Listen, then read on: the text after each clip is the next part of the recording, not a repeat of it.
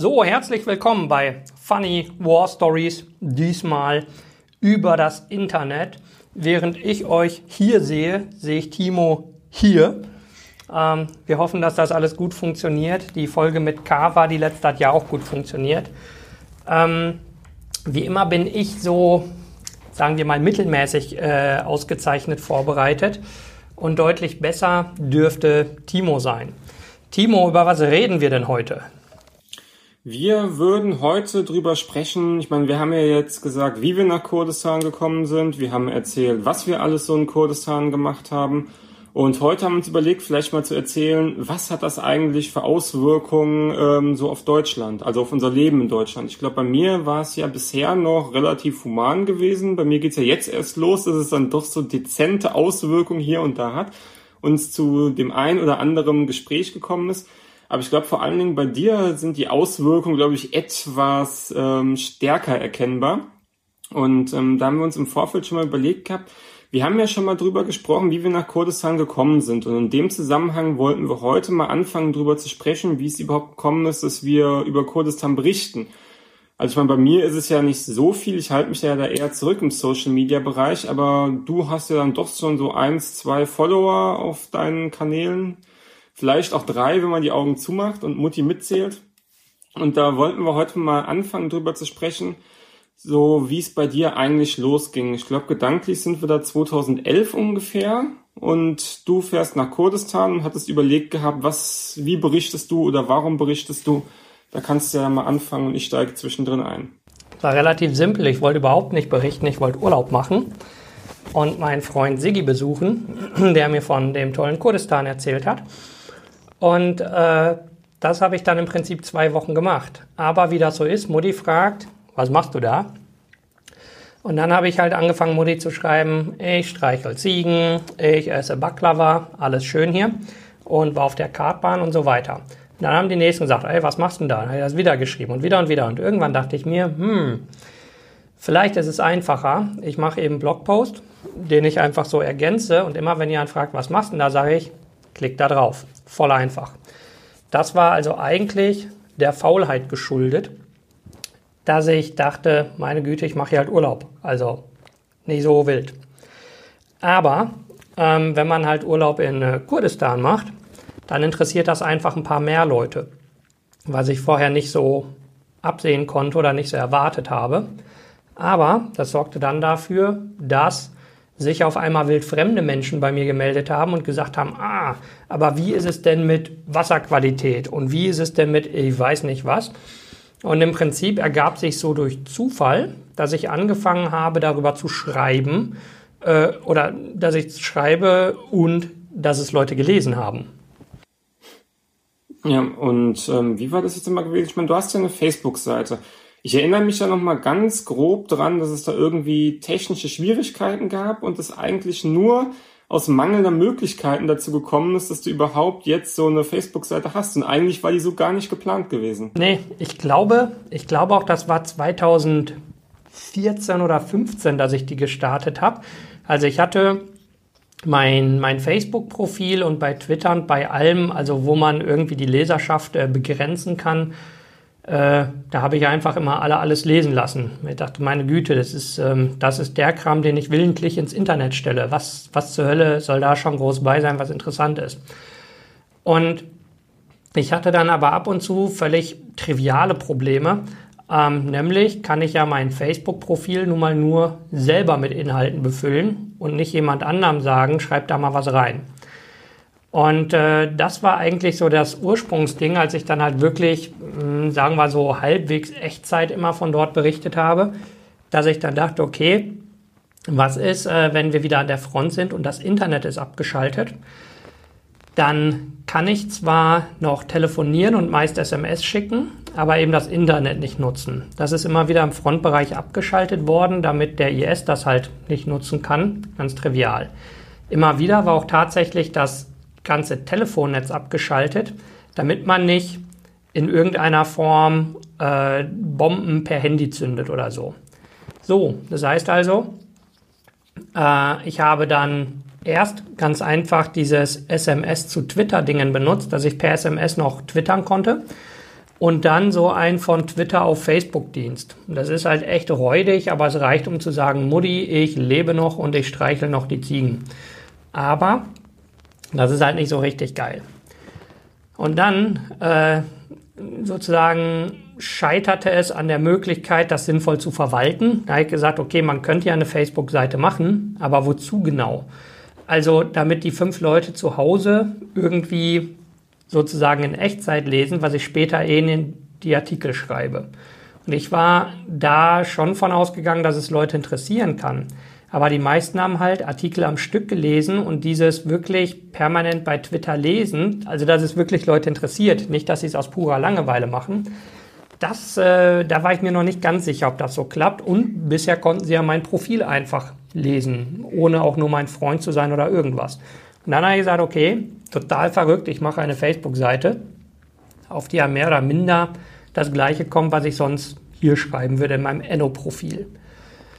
Und dann hat sich das erst ergeben, dass ich da also ein, äh, ein, ein separate Fanpage gemacht habe, wo man mir huldigen konnte und wo die, die Fans dann sagen konnten, toll, jetzt mag ich den Enno hochoffiziell.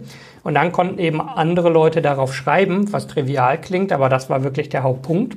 Deswegen gibt es ja die Team Enno Lenze Posts. Und da äh, ist dann ja zum Beispiel deine Wenigkeit bei und eben noch so ein halbes Dutzend anderer Leute, die da immer wieder irgendwie äh, sozusagen in meinem Namen schreiben. Und dann konnte man auch ganz einfache Sachen machen, wenn das Internet abgeschaltet war und es kaum äh, mobiles äh, Netz überhaupt gab. Dann konnte ich halt irgendwie eine SMS schicken mit so ein paar Stichpunkten. Jemand, der mich halbwegs kennt und zu Hause sitzt, der konnte dann daraus sinnvolle Sätze formulieren und das posten. Das war im Kern der Anfang der Geschichte oder wie ich unpassende Kommentare unter manche meine Beiträge posten. Wunderbar. Deswegen, wenn irgendjemand mal eine merkwürdige Antwort auf Facebook bekommt, muss es nicht zwangsläufig Enno gewesen sein. Ich habe mir ja da auch den einen Screenshot aufgehoben, ich glaube von unserer zweiten gemeinsamen Reise mhm. kurz und irgendwo war es gewesen, wo wir, glaube ich, in jedem Livestream gesagt haben, wer das, nee, es war unsere erste, wo wir quasi mich dann so vorgestellt haben. Das Kamerakind. Ja wo es dann, glaube ich, nach dem dritten oder vierten Livestream hat sogar unter den Livestream in den Kommentaren einer geschrieben, wer überhaupt dieser Typ ist, wo ich dann einfach nur hinten dran geschrieben habe, ja, das ist so ein komischer Mensch, der mich seit Flughafen verfolgt. Und der nicht weggehen will. ja. Ja, aber dann kann man sagen, du hast dann 2014 angefangen mit Social Media und hast jetzt schon eine Marke Enolenze etabliert mit eigenem Team und Newsroom und allem. Unser Newsroom hier, nicht Muttis Keller, der Newsroom. Wir haben immer noch kein Newsroom-Schild. Wenn jemand von euch hübsche Designs machen kann, designt mal so ein zwei Meter breites Newsroom-Schild. Ich verspreche euch, ich lasse es dann auch produzieren. Ähm, ja, genau. Inzwischen ist auf, auf Facebook sind es, glaube ich, 50.000 Follower ungefähr oder ein bisschen mehr. Und auf Twitter so 13.000. Und das Interessante für mich ist, die Videos gehen auf Facebook viel besser mm, und meine Gesamtreichweite ist auf Twitter viel besser. Ich werde da nicht schlau draus, aber das ist eben so. Am besten läuft eben immer noch die Homepage von den faulen Leuten, die das alles lesen. Und leider am wenigsten Reichweite, was ich gar nicht verstehe, hat unser toller Podcast. Also ich meine, wir sind immer noch im Bereich von 10.000 Hörern. Was ich mehr finde, das sind so ungefähr 9.995 mehr als erwartet. Das ist schon fair. Aber es ist der, der kleinste Output sozusagen. Ja, vielleicht gut ich weiß jetzt nicht so, ich kenne mich in der Podcast-Szene nicht aus, wie ausgeprägt die ist. Ich meine, wir sind ja da auch irgendwie so reingeschlittert. Ich weiß eigentlich gar nicht, wie wir dazu gekommen sind, überhaupt einen Podcast aufzunehmen. Ich glaube, irgendwo in einem Kommentar stand das mal drin. Ja, da stand, mach mal einen Podcast, mach mal einen Podcast. Da ja. gesagt, machen wir einen Podcast. Oder vielleicht, es haben ja auch einige gesagt, dass die Namenswahl sehr merkwürdig ist. Vielleicht haben wir deswegen so wenig Follower. Ja, aber Man das war ja, das haben wir ganz demokratisch entschieden. Wir haben auf Twitter gesagt, mhm. Leute, oder auf Facebook, auf beiden wahrscheinlich wieder, wie sollen wir unseren Podcast nennen? Und nach vielen sehr, sehr schlechten Vorschlägen, das muss ich leider sagen, so wie der Podcast, ähm, kam jemand mit Kurdicast Funny War Stories. Und er sagt, Funny War Stories, das ist geil, so nennen wir es weil ich auch sagen muss, dass unsere Kreativität in dem Zeitpunkt auch nicht über der Podcast hinausgegangen ist. ich erinnere mich dann noch, wo saßen wir? Ich glaube, irgendwo in Berlin beim Frühstücken oder so und hatten uns überlegt, wie wir diesen Podcast eigentlich überhaupt nennen möchten, den wir nachher aufnehmen. Und ja, so gesehen. Aber gut. Dann haben wir das Thema eigentlich soweit geklärt gehabt. Die Leute wissen jetzt, warum gibt's dich eigentlich. Sie wissen, wo du ungefähr bist. Und ähm, ich denke mal, dann haben wir eigentlich die Leute ausreichend informiert, was dieses Thema angeht. Ich schiel gerade so halb auf die Uhr, weil ich überlegen bin, ja, wir haben gerade erst zehn Minuten, können wir eigentlich mit dem Thema so weiterfahren? Weil nahtlos zu diesem ganzen Social Media Thema kann man ja eigentlich äh, so deine sonstige Präsenz erwähnen. Ich meine, gut, in Berlin sitzt du ja auch äh, an einem sehr günstigen Spot, wenn es darum geht, äh, Leute aus Politik und Wirtschaft zu treffen. Aber ich erinnere mich da auch jetzt, ich glaube, vor ein paar Wochen hattest du es gehabt, die ganze Reihe mit den Beiträgen über den amerikanischen Botschafter. Du bist ja auch Stammgast in der amerikanischen Botschaft. Natürlich. Ich glaube, da geht's, du hast die Ehre auch nur teilweise wegen dem Engagement gegen rechts gewonnen. Ich glaube, ein großer Teil ist dann auch zu verdanken, dass du äh, in Kurdistan eben unterwegs gewesen bist und dass du da unten auch Leute getroffen hast. Ich glaube, das wird so der Hauptgrund sein. Aber korrigiere mich, wenn ich mich irre. Und, äh, Kennengelernt habe ich Rick Grenell wegen meinem Engagement gegen rechts, was er explizit gelobt hat. Mhm. Gut, weil dann kannst du da noch so ein bisschen was erzählen, weil hin und wieder hört man ja, ja, ich bin im Außenministerium, ja, ich habe den getroffen, ja, ich habe mit Frank-Walter Steinmeier mal gesprochen. Das sind ja alles so Themen, wo man so erwähnen kann. Wie kam denn das so auf? Ich meine, setzen wir uns jetzt nochmal so gedanklich in den Flieger 2011.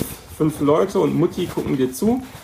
Dann fängst du an mit Social Media, machst als erstes dein, ich weiß gar nicht, ich glaube deine Facebook-Seite war als erstes da. Also von jetzt von der Reichweite her, wo es bei dir als erstes losging und was quasi nachgezogen hat, welcher Kanal. Ich überlege gerade. Also das, also es hängt ja alles natürlich irgendwie miteinander zusammen. Mhm. Ähm, als ich meinen ersten Artikel dann geschrieben habe über Kurdistan an sich, ich glaube, der hieß Kurdistan, ein neues Land entsteht.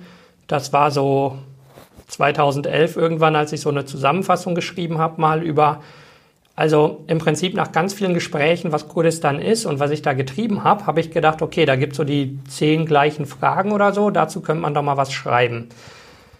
Und diesen Text haben, ich weiß es nicht mehr genau, aber ich glaube 50.000 Leute oder so in einer Woche gelesen, was damals für mich eine exorbitante Reichweite war. Also das ist immer noch stattlich, aber inzwischen bin ich verwöhnter. Und das war aber schon ordentlich. Und da haben sich dann äh, alle möglichen Leute gemeldet, sagen wir sowas wie niedrigrangige äh, politische Leute oder so, die einfach gesagt haben, hey, ich arbeite in einem Amt, was irgendwie entfernt damit zu tun hat. Ähm, so, ich mache ähm, irgendwie Erstregistrierung von Flüchtlingen oder ich arbeite mit äh, Familien, die einfach aus dem Ausland kommen oder was auch immer. Können wir uns mal auf einen Kaffee treffen und du erzählst mir mal eine Stunde, wie der Alltag da ist. Na, ja klar. Also das war so, mhm. sagen wir, einfacher Kram. Da musste ich auch sagen, Leute, ich war da auch nur zwei Wochen. Ich bin jetzt nicht der Experte, ich kann euch ein bisschen aus der Praxis sagen. So, ja, die haben äh, fließend Wasser, Strom und Shopping Malls. Das ist nicht, wie man sich vorstellt, so ein Riesenkrater und ein paar Esel, die drumherum laufen. Äh, aber habe dann schnell gemerkt, klar, wenn niemand Ahnung von so einer Gegend hat, dann ist man der Experte, wenn man auch nur eine Zwischenlandung dahin gelegt hat oder mit dem Flugzeug mal rübergeflogen ist und rausgewunken hat. Das heißt also, das war ganz okay. Und dann, als ich aber wirklich in die Berichterstattung eingestiegen bin, ähm, da ging das steil hoch. Das war schon 2013, als ich Flüchtlingscamps besucht habe. Da habe ich ja schon äh, den Gouverneur von Duhok zum Beispiel getroffen, da habe ich Generäle getroffen, Leute, die Flüchtlingscamps leiten und so weiter. Das heißt, ich hatte jeden Tag irgendwie eine echt wichtige Person vor mir, mit der ich ausführlich gesprochen habe. Und da war es dann so, dass, ähm, dass dann relativ schnell auch Leute zum Beispiel vom Auswärtigen Amt oder so auf mich zukamen und sagten, also äh, sozusagen keine hochoffiziellen Besuche, aber ich äh, habe mit dem Land zu tun, mit der Gegend zu tun, mit irgendwie den Leuten zu tun. Äh, können wir da mal ganz spezifisch über bestimmte Fragen sprechen, wo ich merkte, so, ah, das ging so von mal ein bisschen zu Leute, die irgendwie mehr mit zu tun haben. Und das zog sich dann so weiter als ich dann äh, da auch anfing, mit zum Beispiel mit äh, Massoud Barzani, mit dem kurdischen Präsidenten zu sprechen, mit, ähm, mit Neshevan, der jetzt der Präsident ist, der damals Premierminister war, den habe ich auch äh, zweimal vor Ort getroffen. dann mit den ganzen Generälen, als der Krieg gegen den IS losging, mit den Gouverneuren und so weiter. Also ich bin da relativ schnell so im Kreis gereicht worden. Das war auch ein relativ lustiger Effekt. Ich habe sozusagen durch Zufall wichtige Leute getroffen, habe auf meiner Facebook-Seite gesagt, hey, hier, wir haben uns gerade getroffen und über wichtige Dinge geredet. Daraufhin haben mich zum Beispiel in Deutschland so mittelwichtige Leute eingeladen und gesagt, hey, wenn der Enno die ganzen wichtigen Leute da kennt, muss ich mit dem sprechen. Dann habe ich die Fotos gepostet von den Treffen mit den wichtigen Leuten in Deutschland, woraufhin die in Kurdistan wieder sagten, oh, der ist echt wichtig, den muss ich nächstes Mal wiedersehen. Und das ist dann wie so ein Perpetuum mobile, was sich bis heute nach oben dreht. Und viel höher geht dann halt irgendwann nicht mehr. Ich hatte dann ähm, zum Beispiel ja äh, das eine Mal Angela Merkel getroffen. Ähm, das war ganz lustig, weil äh, wir hatten ein paar Minuten gesprochen über die Gegend und sie war halt durchaus interessiert. Und äh, da waren dann aber eher die Leute um sie rum, die dann nochmal Rückfragen hatten oder die sich später mal gemeldet haben. Dann auch eine total interessante Sache, als es hieß, dass ähm, das Sturmgewehr von der Bundeswehr, das G36, schießt nicht richtig. ähm, oder es schießt in der Wüste nicht richtig oder da gab es ja so verschiedene Varianten. Da war ich kurz vorher in, äh, in Kurdistan gewesen und habe in äh, Shingal ähm, jesidische Peschmerga getroffen, die das G36 hatten und die es ganz offensichtlich in der Wüste benutzt haben. Also habe ich ein Foto gemacht und ähm, der zuständigen Dame im Verteidigungsministerium geschickt und gesagt, hey, wir kennen uns zwar nicht, aber wenn du mal eine Frage hast zu G36 in der Wüste, ruf den Herrn auf dem Foto an, der spricht Deutsch und hier ist seine Handynummer. Ich habe noch nie so schnell einen Rückruf aus einem Ministerium gekriegt und äh, hatte dann einen Staatssekretär dran, der gesagt hat, äh, wie schnell können wir uns mal sehen? Dann dachte ich, dieses eine blöde Gewehr wird doch nicht so wichtig sein. Und interessanterweise doch. Ich weiß nicht wofür. Vielleicht hat es später in einer Besprechung gebraucht, um zu sagen, ich habe gerade mit einem gesprochen, der sagt das anders. Keine Ahnung, was der Hintergrund war. Aber aus irgendwelchen Gründen war es in dem Moment extrem wichtig. Also haben wir uns getroffen. Ähm, und so weiter und so fort. Dann äh, das, der interessante Kontakt mit äh, Ursula von der Leyen. Ich benutze es nur als Zitat. Ich äh, habe versprochen, sie nie wieder Flinten-Uschi zu nennen. Ähm, habe ich auch nicht gemacht. Außer wenn ich darüber gesprochen habe, dass ich sie nicht mehr so nennen darf. Äh, und ich hatte damals halt gesagt, wir machen Deal. Ähm, wenn äh, die Kräfte dort entsprechend unterstützt werden, sage ich nie wieder Flinten-Uschi, also nicht zu ihr. Und dann wurden tatsächlich die Waffen dahin geliefert und Hilfsgüter und so weiter. Es könnte also sein, dass es an mir lag. Ich bin mir nicht ganz sicher. Hier hat sie dieser Punkt getroffen hatte. Ja, und so drehte sich das dann im Kreis. Und die Sache mit Frank-Walter Steinmeier, ähm, das war eigentlich ganz simpel. Das ist wie immer, man muss äh, Leuten bei den passenden Gelegenheiten auflauern. Und äh, wir waren zusammen auf einer Veranstaltung. Ich habe gesagt, hey, hallo, ähm, dazu ist auch gut, wenn man halbwegs gesittet aussieht, dass die Personenschützer nicht gleich denken, man will ihnen irgendwie in die Nase beißen oder sowas. Und äh, hat halt ein Foto bei von mir äh, mit jesidischen Peschmerga in Shingal und habe gesagt, die Leute sagen, danke Frank, sollte ich dir rübergeben. Und äh, ich glaube, das sind halt Sachen, die erlebt auch ein Frank-Walter Steinmeier nicht so oft, weil da immer 100.000 Ebenen zwischenliegen bis dahin. Und dann hat er sich kurz mit mir darüber unterhalten und ich habe später aber Kontakt zu anderen Leuten in seinem Amt bekommen, was dann auch ganz hilfreich war, weil klar ist, der, der hat nicht die Zeit, jeden Tag mit mir zu chatten oder so. Aber es gibt natürlich Leute, die dafür zuständig sind, so Kontakte zu halten oder Informationen zu horten oder wie man das auch immer nennen will.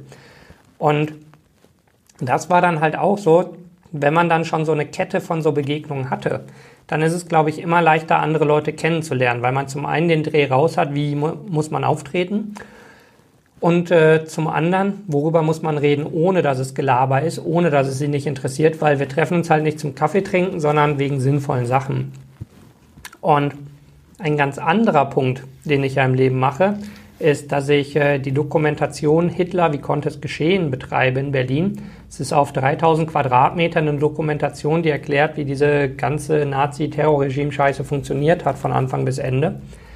Und das ist natürlich ein Ausflugsziel für Botschafter, muss man schlichtweg sagen. Also zwei israelische Botschafter waren hier, haben sich das ausführlich angeguckt, also wirklich stundenlang. Da hat man dann noch Zeit, ein bisschen mehr zu sprechen. Und da kommt man auch mal aufs Thema Kurdistan. Und beim US-Botschafter äh, Rick Grenell hm, waren es, glaube ich, zwei Sachen. Zum einen hat er wirklich Interesse an dieser Sache. Er, ist, äh, er unterstützt eine ganze Menge mh, hm, Sachen, die sich gegen Antisemitismus, gegen Homophobie und äh, gegen Unterdrückung und so weiter äh, wenden. Und äh, zum Beispiel hat er auch den, äh, ich weiß nicht, wie der korrekte Name ist, aber sowas wie den, äh, das Institut für Roma oder Roma-Forschung äh, unterstützt. Also auch Sachen, die so dem Klischee nach ihm völlig egal sein müssten, zumindest das, was Deutsche so von ihm halten. Da habe ich gemerkt, hey, da steckt mehr hinter. Aber abgesehen davon, dass es so inhaltlich gepasst hat, mh, hm, kamen wir auch einfach äh, menschlich gut miteinander klar. Und äh, dadurch kommt es halt, dass da äh, ja immer wieder so Bilder entstanden sind, äh, wie jetzt zuletzt äh, auf der Terrasse der US-Botschaft, als sie zur Ronald Reagan Terrasse gemacht wurde. Und da schließt sich wieder der Bogen nach Kurdistan. Das ist wieder wie so ein, ja, wie, wie sowas passiert. Als Ronald Reagan angeschossen wurde 1981, also er hat auf die, mit einer Kleinkaliberpistole auf die gepanzerte Limousine geschossen. Die äh, Projektile sind abgeprallt und haben Reagan irgendwo an den äh, Rippen verletzt. Reagan kam ins äh, Krankenhaus und in der Notaufnahme gab es einen Dr. Nashmaldin Karim, der gerade Dienst hatte. Dr. Nashmaldin Karim ist äh, dann später Gouverneur von Kirkuk geworden, wo ich ihn getroffen habe. Und äh, zur Einweihung der Ronald Reagan Terrasse habe ich dann das Foto mitgebracht und gesagt, hier, so schließt sich der Kreis. Ähm, der gute Herr, der Ronald Reagan damals äh, in der Notaufnahme hatte, äh, ist dann Gouverneur von Kirkuk gewesen und hat Hilfe von den USA bekommen gegen IS und gegen Saddam vorher. Äh, ja, und sagen wir aus dieser Gemengelage ähm, aus Dingen, die ich tue und Leuten, denen ich treffe, ergibt sich dann halt, dass ich immer mehr Leute treffe. Und dieses, äh, diese Dokumentation sorgt eben dafür, dass ich nicht nur die sowas wie Botschafter und so treffe, sondern was für mich im Alltag viel wichtiger ist, die Lokalpolitiker. Jetzt äh, darf man das nicht unterschätzen. Hier in Berlin hat man nicht irgendwie so einen Ratsherr, der von vier Leuten gewählt mit drei Gegenstimmen wurde oder so, sondern zum Beispiel die Bezirksbürgermeisterin Friedrichshain-Kreuzberg, die verwaltet ein Gebiet, das ist größer als äh, meine Heimatstadt Bochum. Also das sind riesige, riesige Menschenmengen, die hier in einem Bezirk leben. Ähm, die war zum Beispiel hier und die ist für mich sozusagen im Alltag ein viel wichtigerer Kontakt. Und äh, was halt auch klar ist, so Leute sind immer in irgendwelchen Parteien. Sie zum Beispiel bei den Grünen. Das heißt, sie kennt andere Grüne. Wenn ich also jemals einen Grünen erreichen müsste und ich wüsste nicht wie, würde ich denken, hey, ich frage die beste Bürgermeisterin von allen, ob sie die Handynummer hat oder ich weiß nicht was.